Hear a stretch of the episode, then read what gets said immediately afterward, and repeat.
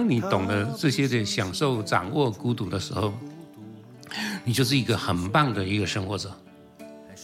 而老师也告诉他们说，万一你变成孤独的时候，那你卡关出不来，非常简单，去阅读，立刻就会走出来了。我在里面有提到一个书店，它的名字就叫做孤独书店，给孤独者书店。哦，给孤独者书店。然后还有一句很重要的话，爱不会让你成长，但孤独会。能力越强，背负越重的责任。最后一里路，让我们一起完成。超人医师加油站，大家一起来说赞，加拜加拜，加拜加拜。我是柴油小姐阿南，我是王浩一，浩一老师好，哎，大家好。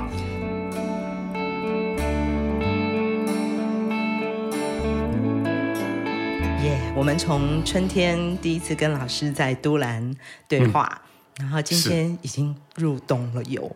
开始了，昨天晚上就变得有点凉凉的。哎，就是觉得被子应该加厚了啊。对啊，可是，在台东还是觉得很舒服哦。这个冬天，嗯，嗯，只是被东北季风吹得有点晕。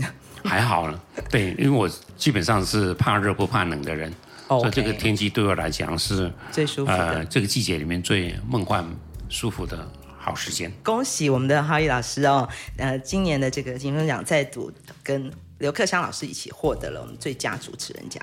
对啊，因为这真的是有有点侥幸了。其实我自己不是心理建设，因为我自己担任过呃很多的比赛的评审，包括金钟奖的评审过。那很清楚呢，就是被入围的地方是真的就是实力。嗯，所以五位入围的地方是我们必须要看过四五百片。的这样子的影片，然后再筛选，然后呢，在评审当中呢，互相呃丢过来丢过去的一些，最后呢，就不是说妥协了，而是比较属于面面俱到，但是又全部都具有备有分量的，而且是呃值得呃推广的这样子的节目。这就是得奖的原因。刚刚讲的就是这个节目有一个很清楚的呃结构，很清楚的方向，是跟企图心。但是这个企图心，我们今天就是要聊这个主题哦。好，来，请说吧。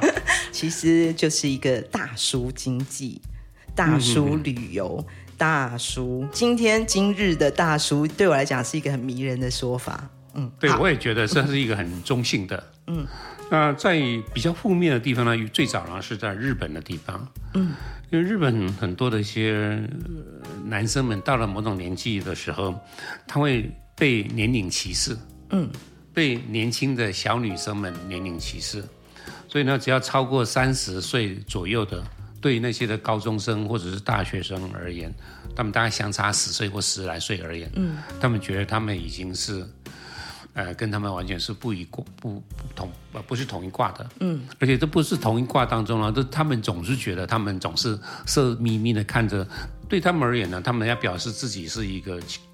清高的啊、呃，水边的百合花那样子的状况，所以看到远处的这些大叔们，他们会有一种呃集体性的会有嫌恶的一个情形。嗯嗯，那确实呢，是因为日本呢，当一个男生甚至他变成男人之后，进入职场的时候，他会变得呆板、嗯，自私化。嗯，就是我们社会所谓讲的呢，就是呃社畜。你在一个公司里面呢，你被集体的宰制，就好像是你是领那个薪水，然后呢，就是一个变成了就是身不由己的，然后又是一个呆板无趣，然后反正种种的这样子的一个情形。嗯、对呀、啊，加上一些的社会的新闻上面的渲染，所以大叔呢，基本上呢，在日本呢，就会形成了一种，呃，表面呢就是讲了，就是第一个他是年纪比较大的男人了，嗯，那第二个呢是他后面呢有一些的小小的那种尴尬的。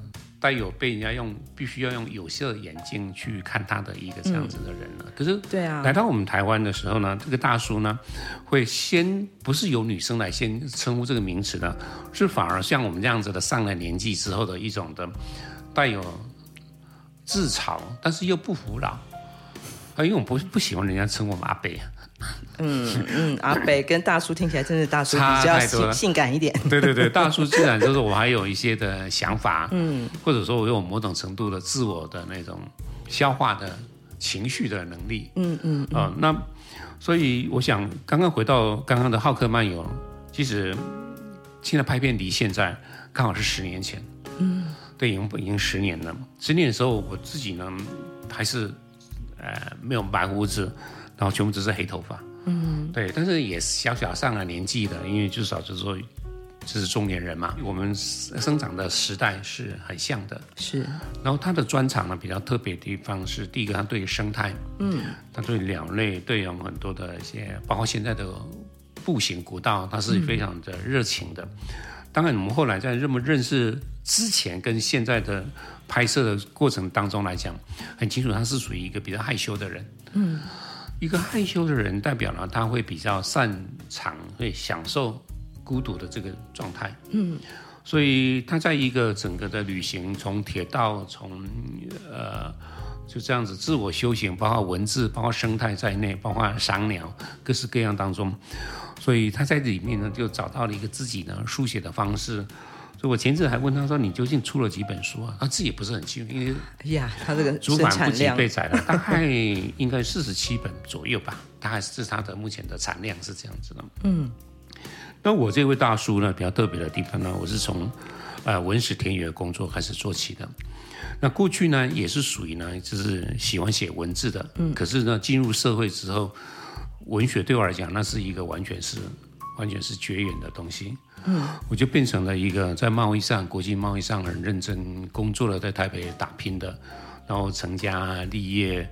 然后从公司的主任，然后变成经理，经理之后呢，变成一个美商公司的总经理。是，我赚的薪水是是美金，但是呢，因为劳力密集的台湾的经济呢，已经慢慢慢慢的就消失了。嗯，所以呢，就是开始传递到中国啦，或者西里一些比较偏远的一些的国家了。嗯，在经济起飞，台湾慢慢慢慢的尘埃落定之后，所以四十岁的时候我就改换跑道。反而也离开台北呢，是到了我读大学的台南。嗯，到那个地方就开始呢，就会有更多的空闲的时间，或者有更多的可以呼吸的时间，也没有经济压力了。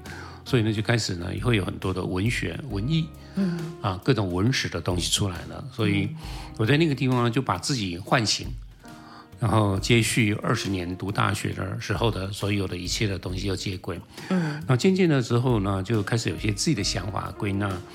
然后呢，就开始写书这件事情。所以我跟克襄两个人写作的时间很不一样。是第一个呢，他是十八岁就开始出名了。是啊，对，我是大概呢四十五岁的时候，呢，开始呢有一本第一本呢在台湾卖的下下叫的一本书，那才出来的。嗯，对，所以呢就是。苦追他的著作的数量，到今天为止呢，就二十七八本吧，大概是这样子的。嗯，当然没有办法超过他了。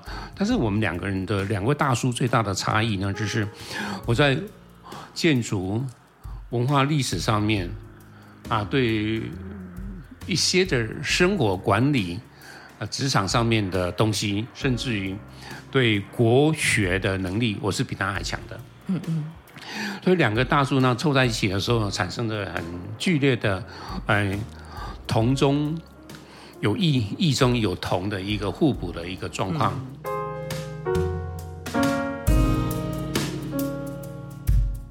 除了呢，这节目好像有些人喜欢，但是呢，也影响到了台湾的一些的旅游的特质跟很多的风气。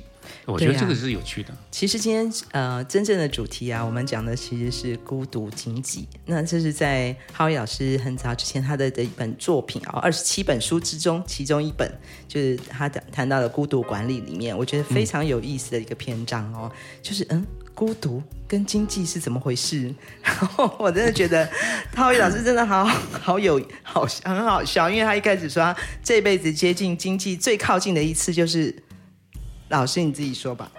哦，因为当时候呃进了成大之后，就开始呢可以肆无忌惮的追女朋友了。那自己那时候高中、大学的时候，其实真的是文青，文笔真的很好。其实我文笔呢是从写情书练起来的。哎呀，而且练得真好。我虽然是没有那时候没有影印哈、哦，可以，要不然你就今天把我当时候写的情诗啊、书啊那些东西呢都留下来，我觉得。书书量呢，应该就已经超越过刘克襄。就是嘛，如果从那时候开始进，嗯、对，当时呢喜喜欢上一个呃台北中山女中毕业的一个女生，嗯、然后读经济系，所以呢，我自己呢在书里面自己这样子笑自己说，离经济最近的地方是对他的单向的爱恋。然后里面其实有一大部分就开始讲到那个日本的这个大叔出租哦，日本人是怎么扭转这个大叔的这刚刚讲的这个负面形象？因为我觉得呢，就是形象一回事，本质又是另外一个形象。其实呢，就是说在外观上面，大家白天上班穿的西装笔挺的。可是私下当中，他有很多的生命的体验，嗯，尤其是在职场当中的一些的历练，就是那这些的随着岁月，然后生活上面的，包括人际关系的互动当中，其实他已经开始会有一些的自我呈现出来的一种的经验跟应对的一些的技巧跟圆融了，嗯，可是相对于呢，就是在另外一个男生的族群的对立面呢，有很多的年轻的女生们。那这些女生们呢，随着岁月，高中毕业、大学毕业，开始就业的时候，她们还是很青涩。她们可能在工作上面有一些的状态，或者呢，就是在情感上面会有一些的，嗯，卡关，各式各样的情形。嗯、所以呢，她的整个情形呢，就会变得没有办法跟很多同样的女性闺蜜们来分享很多东西，她必须要去承受。所以她就必须要一个人去看电影。必须一个人去酒吧，必须一个人来逛街，各式各样的，因为他会慢慢慢慢的会迷失在那一个很多跟同样的女性中间的一个连接的当中的，所以他的孤独，应该讲的是应该更精精准的讲是他的寂寞。嗯，对，他的寂寞当中，你可以想象呢，一个呢，从日本的一个很乡下的地方，比方说秋田县来的，他就台北，被到了东京的都会，然后一个人住房子，然后可能两个月前男朋友就没有了，或者他跟同事中间处的也并不是想说下班之后跟他就不要有任何的连接了，回到家里面，其实就是一个非常简单的一个小空间。嗯，那这个情形呢，并不是日本是这样子，所有现在目前的大都会的城市是啊，都是如此。嗯，中国呢最好卖的呢，竟然是长长的那个抱枕。啊，就是一个很长的，嗯，大概是比方一点五公尺长的。人人的长度的，睡觉的时候可以让一个独居的女子可以拥抱入眠的。哦。OK，卖的超好的，所以呢，整个有些的女子呢，如果像在东京这样子的时候，她们是在上网里面，然后呢，做一个安全的一些理解登记，让这些的大叔们有智慧的、有同情心的、有能力的，然后各式各样的，更当然最重要是还要温柔的，嗯，就让这个女生呢，她自己呢，在这个礼拜天的时候，她本来想送给自己四个小时生日的礼物。她可能就在某一个日本的公园里面呢，吃寿司，然后铺上呢一个花布，然后坐在树下，那有人听她抱怨，有人听她，呃，陪她落泪。讲完了之后，那个人是谁，他也就随风而逝了。刚开始的时候呢，就有这样子的产业发生，而且确实是竟然那个市场是很大的，非常的火红。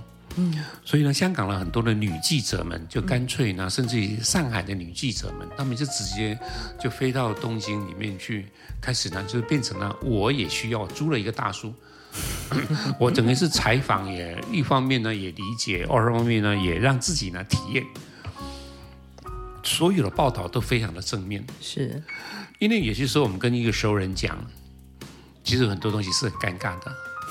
不容易启齿的，嗯，事实上呢，是我们会遮遮掩掩的，嗯。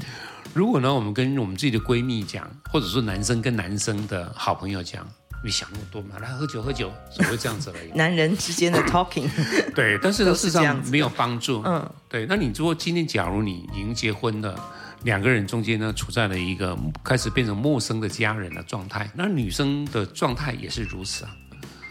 就我意思就是说，她今天也没有办法回去跟她男朋友或很多人讲，因为还是有很多一些不容易启齿的，或者一些状态的事情，或者呢自己爸爸妈妈，或者各式各样的环境以难以想象的问题，可能都有了。嗯，可是你可以跟一个毫无关系，但是你可以信任他的，然后呢，没有担任什么风险的人讲这样子的，嗯，所以我觉得呢，日本人他们对大叔这件事情呢，坦白讲就开始有正面的、有多元性的一些出来的。木村拓哉现在就是非常被乐于称呼为我们那个最迷人的大叔啊，对，现在都觉得哇，现在木村拓哉好帅哦。对，其实我觉得真的很多的男人到了某种程度，我觉得应该就是四十不惑。或者说。当孟子说“四十不动心”这个年纪的时候，嗯、他的社会性、他的整个的智慧、他的很多这些生命中的某些的动开关呢，被打开了。嗯，对，对于一些的不爽的事情，对于委屈的事情，他们开始会云淡风轻去看他的。哦，对，嗯、我觉得这样子的大叔其实是挺迷人的。一百多公里的南回公路，有着美丽山海景色，却是台湾医疗的缺口。徐超斌医师默默在台东服务二十年，希望可以将医疗照护及时送到病人身边，生命就有了活下去的机会。我是钟欣凌，请支持南回医疗照护服务，线上捐款，请上南回基金会网站，捐款专线零八九二三五九二零，帮忙急需被照顾的长辈。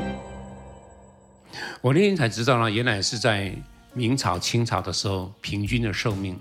平均人类的平均的寿命，我讲的是那时候的人，平均寿命呢，大概是三十五岁到四十岁之间而已。嗯，真的。好的。所以呢，你今天回头来了，因为我今年下个月我还要到成大去做演讲。嗯。因为这样子已经今年是第二年了，那成大那边开始在做一个研究的情形来讲，就是说，今年西元两千年出生以后的孩子们，他们未来都有机会活到一百岁。哦。OK，所以呢，你可以想象，刚刚明清的时间是三十四十岁，那到最后呢，而后当然我是看不到了。那那些的人，现在目前二十三岁以下的那些的人，都可以未来都有，你不要有意外，不要自杀，都可以平平均年纪是一百岁。是的。那换句话说呢，今天大叔的定义，或者大妈的定义，或者各式各样的定义，其实呢是随着呢年龄在寿命在延长当中各方面出来了。可我讲的是一个生理情形。嗯、那因为。整个台湾呢，是我们这一代战二婴儿潮呢，是最特别的地方呢，是我们是过去是华人所没有的一种特殊的一个的的族群。这些族群当中呢，是我们呢看到农业社会的末端的时间。嗯，我们在成长的过程中间，我是陪着妈妈，然后呢一边看楚留香，一边呢办做家庭的那种加工业的东西的。嗯嗯，把台湾的经济起飞，那到最后呢就是。台湾起因卡巴的那个阶段出来的，啊嗯、接下来之后我投机投投身入呃外销的产业当中，嗯，对我赚的美金，我是用传真机、用电报、用各式各样的方式呢，那想办法赚到美国人的钱的，嗯嗯，最后当然是退出了。不不管怎么样了，这样这一群的战后婴儿潮呢，当时候台湾的人口呢，一下子整个膨胀了四倍。嗯嗯，这四倍当中的时候呢，慢慢慢，他的学历最高，他的收入最好，他的世界观是最大的，一下子膨胀出来的东西。重点是他们的寿命呢，也开始慢慢慢慢的走上了一个把平均寿命八十五岁，甚至更多的。好，那这样这些人当中的时候，他们对老这件事情呢的定义呢，就跟之前的我的父母那一代的，甚至更早的，当然。不要讲说唐朝、宋朝、明朝、清朝的时候的事情了，其实呢，已经是一个很大的、截然不同的一个时代了。哎、欸，老师，我其实要问一个很基本的问题：寂寞跟孤独有什么不一样？嗯，寂寞的话呢，就是一个人呢，很害怕一个人，嗯，独自的存在。嗯，这独自的存在中，它是一个负面的，它是一个害怕的，它是会有胡思乱想的，它是会有很多的那种，嗯。失去跟人连接的一种的恐惧的。OK，那孤独的部分呢？其实它是一个享受，在一个独自的一个空间，那中间的空白当中呢，他会用很多的创意，嗯，或者甚至于呢，有很多的一些五官呢，打开来观看。我儿子呢，建筑系大一刚结束的时候，老师呢就跟孩子们说。今年的暑假，你们有一个两个功课，一个呢要到厨房里面三菜一汤，嗯，学会烹煮。建筑系，对，OK。美食是生活，建筑系也是生活，OK。好，但最重要我要讲的地方呢，是你们必须要去流浪三天，一个人。流浪的定义，流浪定义呢，就是不能带朋友，OK，一定要一去你没有去过的地方，OK。啊，而且他当时候的时候，手机也不发达，只有 BB Call 的年代的时候的，所以呢，就整个他在去的时候呢，就是三天的时候，他是消失在我们的视线视视线当中的，嗯嗯嗯，失联状态的。我后来知道他去罗东，然后第二天的时候到天祥、到中横那边去，三天回来的。三天回来之后，所有的陆续在安排暑假完毕之后，老师要把他们这三天的感受、嗯，感觉，甚至于邮寄都没有关系，嗯，因为很多人是第一次七十二个小时没有跟熟熟识的人。沟通的，但是呢，就是七十二个小时当中的时候，有大绝大部分都一个人安静的在路上走，嗯、或者一个人待在旅社当中的。嗯、开学的时候呢，要教书三千个字，嗯，写出你自己的内在的可能的心魔呢，或者是一个享受啦，或者是各式各样的感受。嗯嗯、当了学习结束的时候，要把这三天这三千个字转换成一个作品，啊，这个作品是什么东西呢？可能是一首诗。可能是一个小说，可能是一个舞台剧，嗯、可能是一个微电影，可能是一个雕塑，可能是一各式各样的。你只要跟我交代清楚，这三天三千个字跟这个作品中间的连结是什么。换句话说，老师教他们的呢，就是一个孤独。嗯，因为建筑师跟音乐家、跟绘画家、跟一个作家是一样，当他创作的时候，都是一个人面对他的作品的。是。换句话说，你在一个孤独、一个最棒的一个享受它的时候，是它可以心无旁骛的，而且是乐在其中的。当你懂得这些的享受、掌握孤独的时候，你就是一个很棒的一个生活者。而老师也告诉他们说，万一你变成孤独的时候，那你卡关出不来，非常简单，去阅读。立刻就会走出来了。我在里面有提到一个书店，它的名字就叫做孤独书店，给孤独者书店。哦，给孤独者书店。然后还有一句很重要的话：爱不会让你成长了，但孤独会。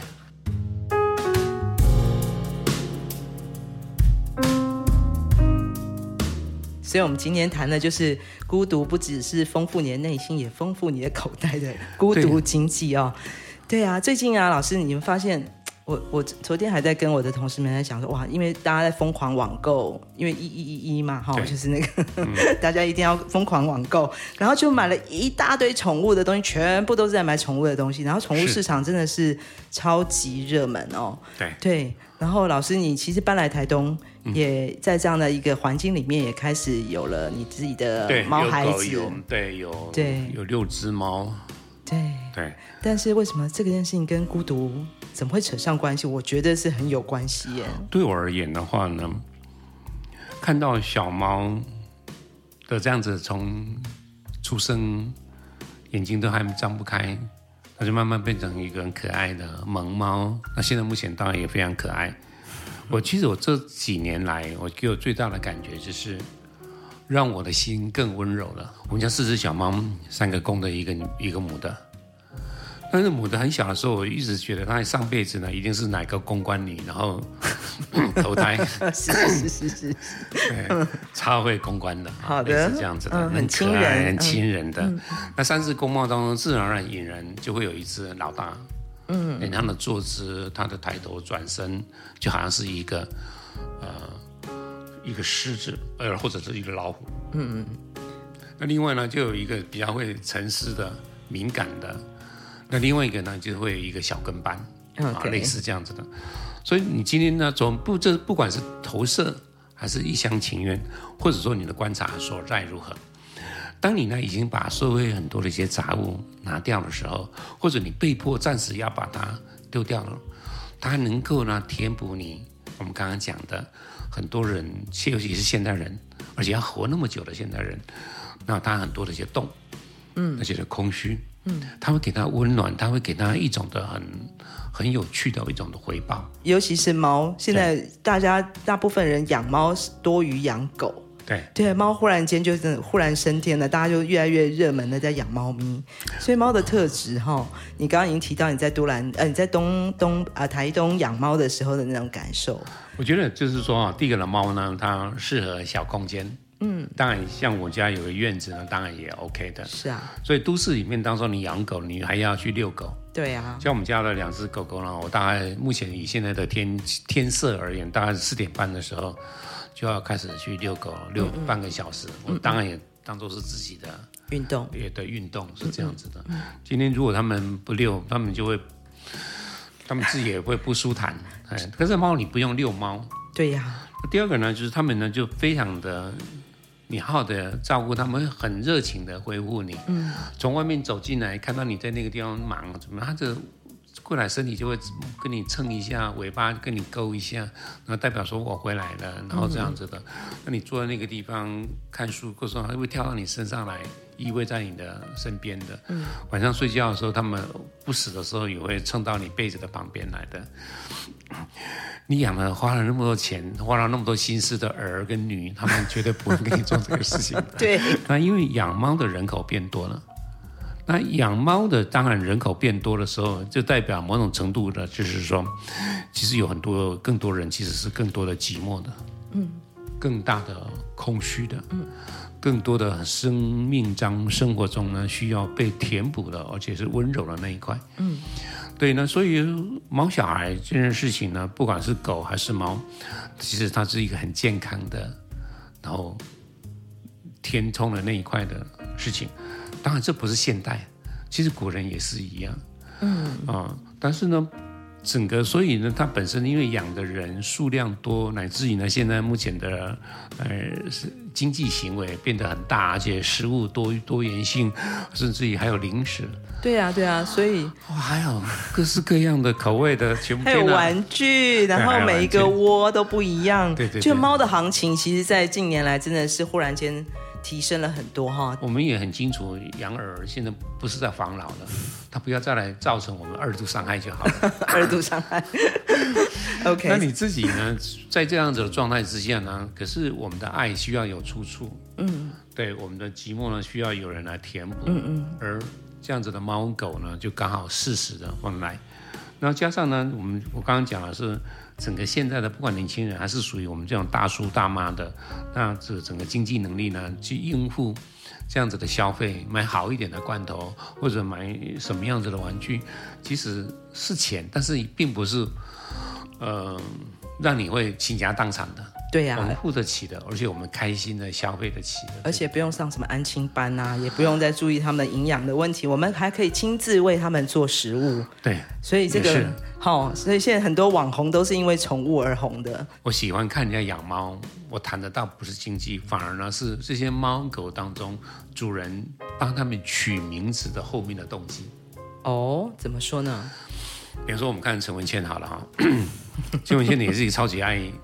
猫猫狗狗狗狗的，尤其是狗狗的。嗯，那他的狗狗的名字呢？就是他的狗的小小的，然后毛很多的。对对对。陈文茜，我跟他很熟，所以我可以讲他的坏话。他现在能够驾驭这些的，嗯，所以太大只了，他没有办法处理，他只喜欢小只，在家里面就这样子当玩具，梳理的干干净净的。嗯，可他名字呢就会被讲成吉思汗。哇，好大气啊！然后呢，呃，第二次世界大战的那个。英国的首相，那丘吉尔，丘吉尔，哎，他就是取那种霸王啊，嗯，凯撒啊，是这样子的。你看，生命灵数五的这种，是不是？完全是这样。可是有些人的取的名字呢，就非常的食物，食物，你的 food，food，吃的。对啊，那只他叫豆腐啊，你叫咖啡，这样子。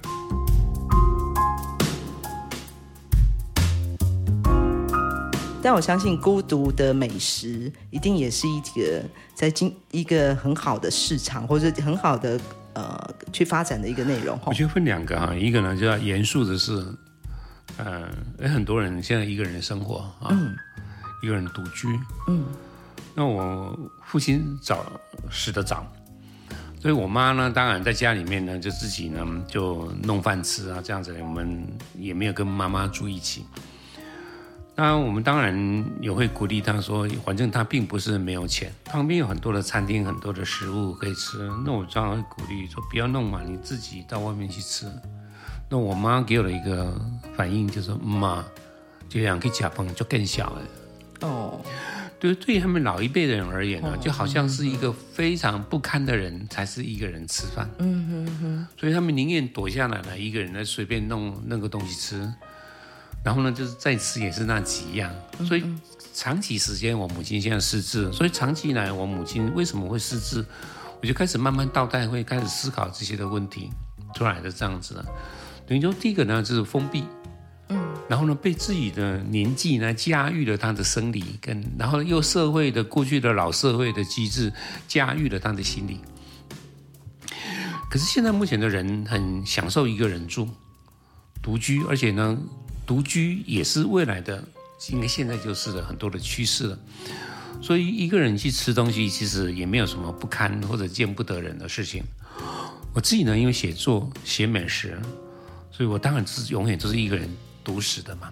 嗯，在外面去吃的，然后呢去觅食，然后呢看到这个食物搜寻，然后再跟店家、跟主厨聊，然后呢拍照，各式各样的，才能够单纯的去享受你每一口食物汤头对你的那种味觉的那种感受。一个人去咖啡屋喝喝咖啡，其实我们也没觉得说很特别啊。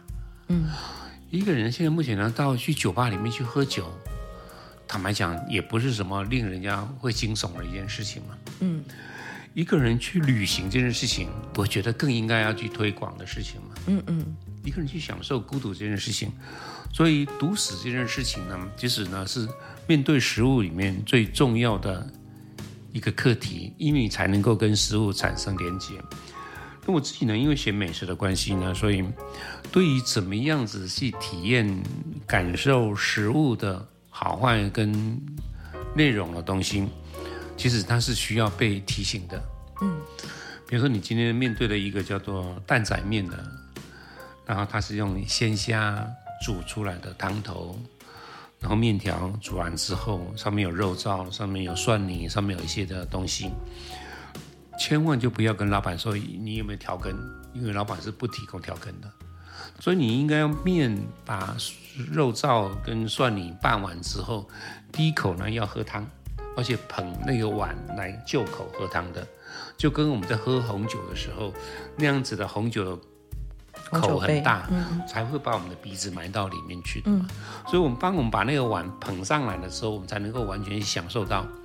那个汤头、那个肉燥、那个蒜泥、那个所有食物当中就最香的味道。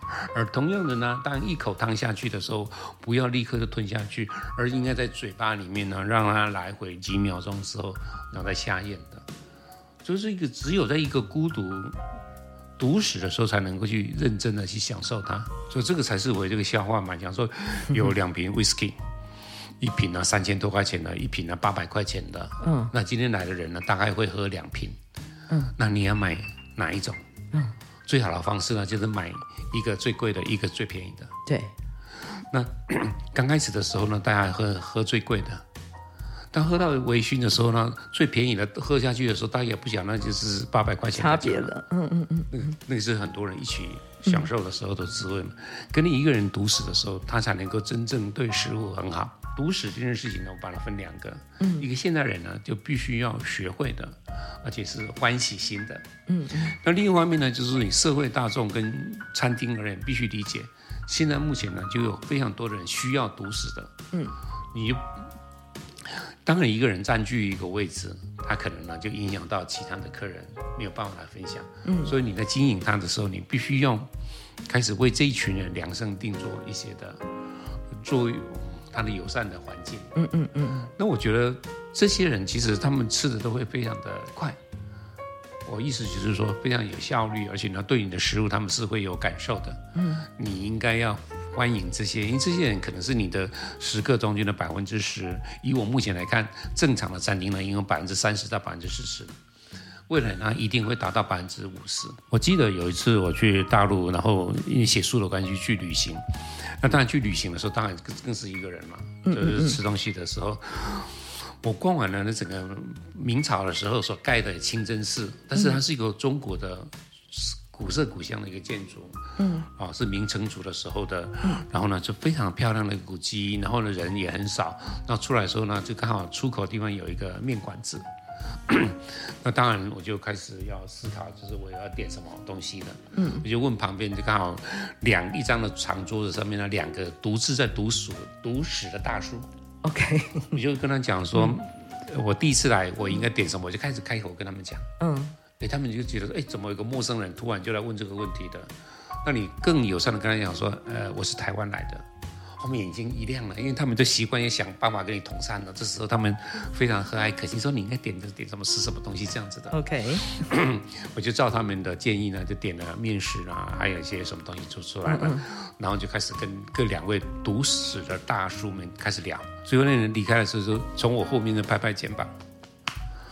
他说：“我帮你买单了，这样子的。”哎呦，所以这时候已经是三千块跟八百块 whisky 已经没差了，都很好吃，对对对，很好的收获。这样，我觉得读史是反而会有很多的让你跟人产生了更多的连接，嗯，惊意外的惊喜。对，所以它是一个经济，当然我是觉得也是一个很棒的一个可能性。你根本不需要加赖，你讲完之后就走人了，哇，没有任何的负担。哇，所以孤独也是一个会让你有更多生命可能性的机会。很多人跟你要沟通，总是要很多的话资，讲话的资料，真的。所以你必须一个人独食，一个人过生活的时候，你才会很多的体验。然后呢，在跟很多人嘻嘻哈的时候，你才能够谈。比方说，我去刚刚讲那两个大叔帮我买单的那个不认识的人，嗯，对，想办法捅也想要想要捅在我的那样子大叔，那是一个很。突然很温暖的一种的感觉嘛，对啊。如果说我当地人来，我这样子在吃饭的时候，有一个远地来的一个人，然后聊得很开心，一碗面而已，我帮他买单有什么？我自己付得很开心。那个人吃刚刚那碗面的免费吃的那碗面的人，我相信他应该有对这个旅行留下很好的印象。是啊，对啊。所以在今天我们很开心，请到了 浩一老师，我们在他的书房。然后聊了这么多孤独的好处，冬天来了，不要担心。虽然天气冷冷的，但是我们自己在房间里面取暖的时候啊，也不要忘记孤独的味道。嗯，谢谢你，马萨路。嗨，大家好，大家再见。嗯、马萨路，马萨路。翻过层层的高山，飞越无尽的。